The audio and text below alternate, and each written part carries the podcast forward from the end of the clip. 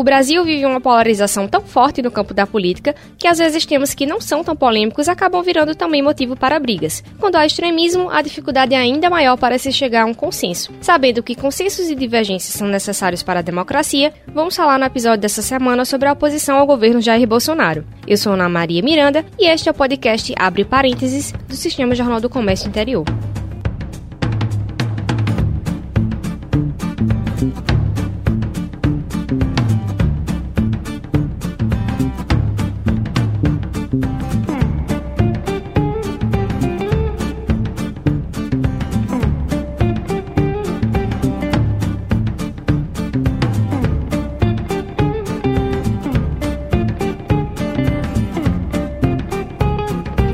Recebendo Guilherme Boulos, que é coordenador nacional do Movimento dos Trabalhadores Sem Teto e ex-candidato à presidência da República pelo PSOL. Olá, bem-vindo, Guilherme, tudo bem? Obrigado, é uma satisfação estar aqui com vocês no podcast da Rádio Jornal. Então vamos começar falando um pouquinho sobre as eleições do ano passado, né? A gente sempre retorna a esse episódio do Brasil. Depois que saiu o resultado, né, as pessoas ficaram comentando que iam fazer uma oposição ferrenha, as pessoas que não acreditavam, no caso, no projeto do agora presidente Jair Bolsonaro. Só que o que a gente vê atualmente, não que a esquerda, enfim, a oposição, não necessariamente esquerda, não esteja se posicionando, mas às vezes a gente vê que fica um pouco mais no discurso do que em projetos. Você concorda com isso?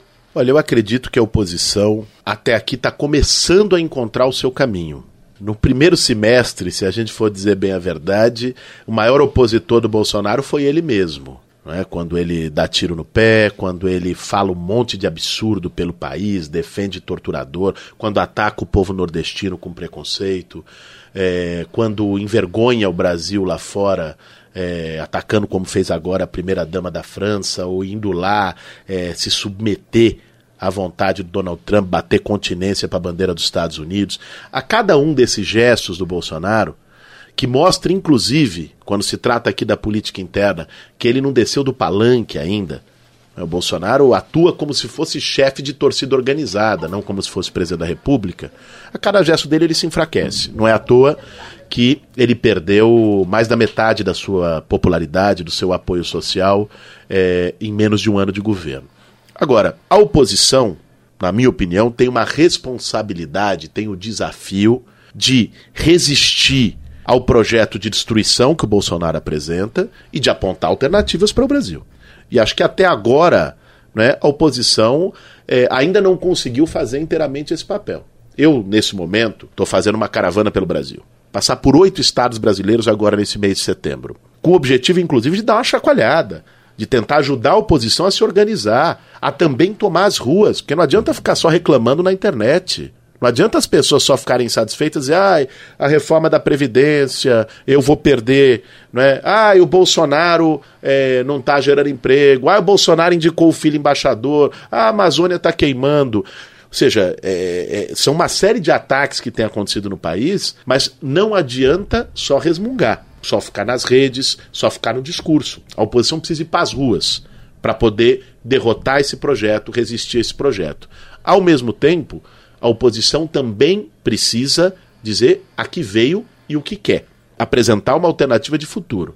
No caso da crise profunda que o Brasil está colocado hoje, e um dos problemas principais que a gente tem, que é o desemprego, que está afetando milhões de famílias brasileiras, é, a solução passa, sem sombra de dúvida, por começar a fazer o andar de cima pagar a conta.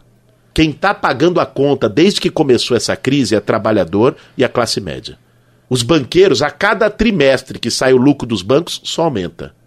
Nós temos que começar a fazer essa turma pagar a conta, taxando grandes fortunas, né, tributando lucros e dividendos, ou seja, fazendo com que quem tem mais pague mais e com que o povo brasileiro possa ter um Estado que invista, que faça investimento público, porque é isso que vai recuperar o emprego e serviços de qualidade para a população.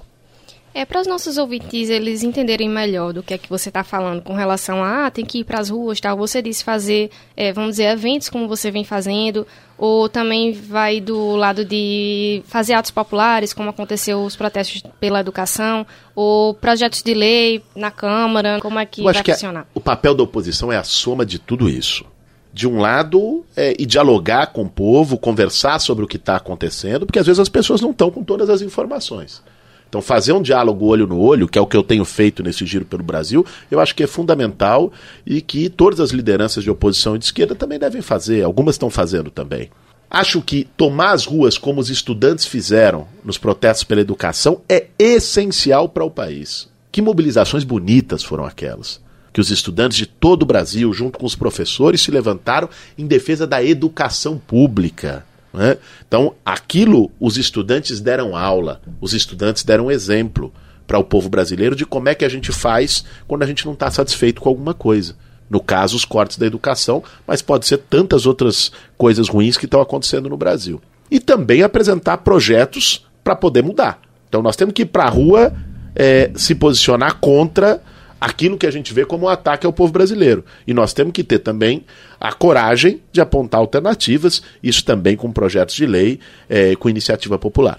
E você acha que é, se são vários partidos envolvidos é, nessa área, nesse campo da oposição, é, está faltando alguma coisa para eles se juntarem entre si, porque às vezes tem a, a mesmo, o mesmo tipo de opinião, algumas coisas divergem, sendo que é como se ficasse uma coisa meio que a gente diz por aqui, desunerada. Como é que você acha que pode ser feito para conseguir juntar melhor? Sabe, eu acho que a esquerda brasileira tem conseguido ter um grau de unidade até importante no último período. Se você olhar no parlamento, as várias bancadas dos partidos de oposição têm atuado juntas em, muitos dos embates que aconteceram. Eu estava em Brasília é, e participei do lançamento de uma frente em defesa da soberania nacional, junto com várias outras lideranças de seis, sete partidos, né, por um tema que é comum. Desde o início do ano, nós montamos uma mesa de diálogo entre eu, Fernando Haddad, é, o Ricardo Coutinho, ex-governador da Paraíba, o Flávio Dino, governador do Maranhão, a Sônia Guajajara, liderança indígena, que foi minha companheira de chapa, o Roberto Requião, ex-governador do Paraná, e a gente tem dialogado sobre a situação do Brasil, se posicionado, tomado iniciativas políticas. Eu acho que tem tido algum grau de unidade é, da, da esquerda e da oposição. Claro que sempre é preciso mais, sempre é preciso se fortalecer mais. Tem as eleições do ano que vem, é, eu acho que tem que fazer um esforço para tentar ter frentes unitárias em algumas partes do país, onde isso for possível, em que a oposição possa derrotar os candidatos do governo do Bolsonaro a partir disso. Né? É, mas eu não partilho da ideia de que a oposição está dividida, está cada um para um lado. É claro que existem diferenças, né? mas essas diferenças você não tem como jogar para baixo do tapete.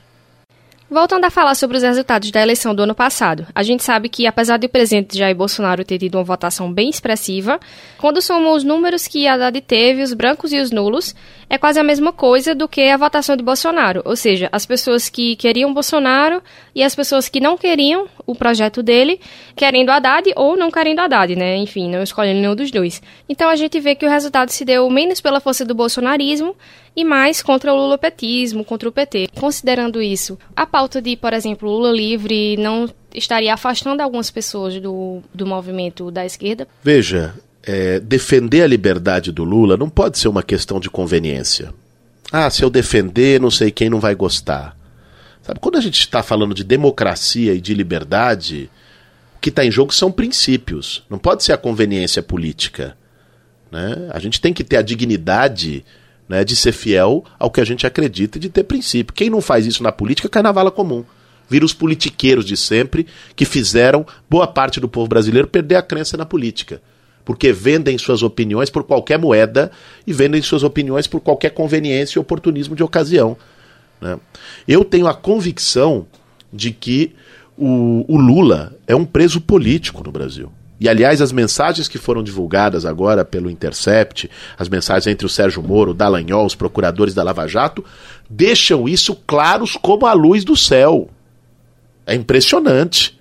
Né? Se a gente olhar, ali o juiz se articulou com a acusação para poder prender.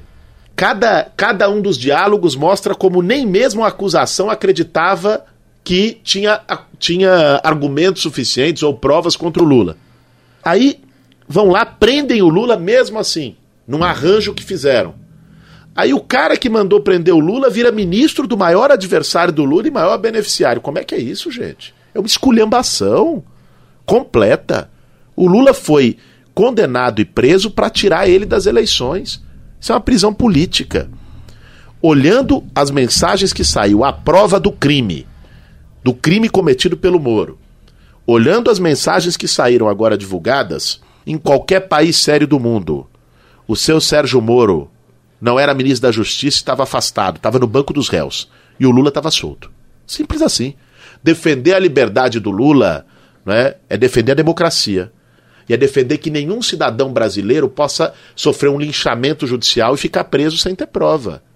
Eu vou continuar defendendo isso, em qualquer circunstância. Defendi isso durante a campanha eleitoral, mesmo no zero do PT. Sou, fui candidato do PSOL, sou militante do PSOL. Talvez ganhasse mais voto de alguns setores se começasse a falar mal do Lula. Talvez ganhasse mais espaço de algumas mídias se começasse a falar mal do Lula. Agora, quem faz política por conveniência, quem faz política abrindo mão daquilo que, que acredita, e de princípios que deve defender, não merece o meu respeito e nem do povo brasileiro. Nessas caravanas que você vem fazendo, a gente percebe que algumas pessoas que você fala são, por exemplo, público universitário, é, pessoas jovens, enfim, pessoas que já se identificam com as pautas da esquerda, enfim.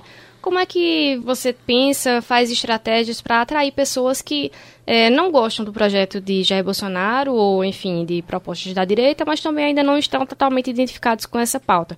Como é que você pode trabalhar para atrair essas pessoas? Olha, nós temos feito um esforço grande. É, a nossa caravana não está só nas universidades ou na juventude, né? nós tivemos várias atividades em Aracaju, fizemos atividade nas periferias, nos bairros, é, dialogando com as pessoas, é mais difícil mobilizar. A juventude é sempre mais ativa, a juventude sempre tem é, uma energia mais e um gás, furor, né? mais, é, mais gás de ir para a luta, mas nós temos nos esforçado para dialogar o mais amplamente possível. Eu acho que uma coisa já mudou do início do ano para cá. Muita gente que estava até com o ouvido fechado. Se você chegar para dizer qualquer coisa do Bolsonaro, ah, mito, mito. Essas pessoas começaram a abrir o ouvido porque perceberam que tinham comprado gato por lebre na eleição do ano passado. O Bolsonaro vendeu uma imagem daquilo que ele não era.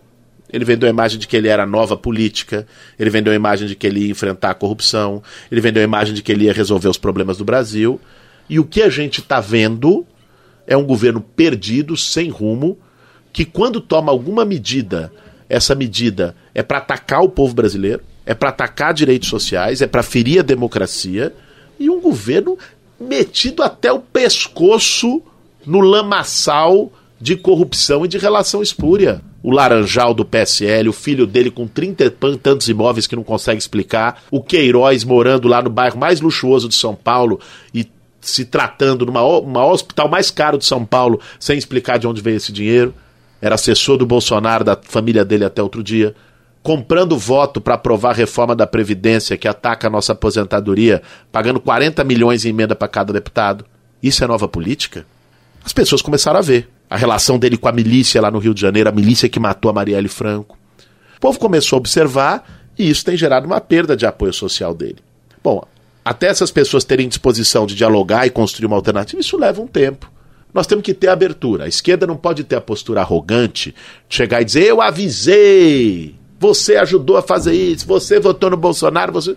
Não, arrogância só nos isola. Não leva a nada. Tem é que ter a, a capacidade de dialogar com essas pessoas. De consenso, de discussão, né, de democracia, acho que tudo isso faz parte, né? É, a gente está se aproximando das eleições de 2020, muita gente já está se mobilizando é, e a gente escuta algumas informações, né? por aí de quem vai ser candidato ou não, você se considera, se coloca como um pré-candidato é, em São Paulo ou não?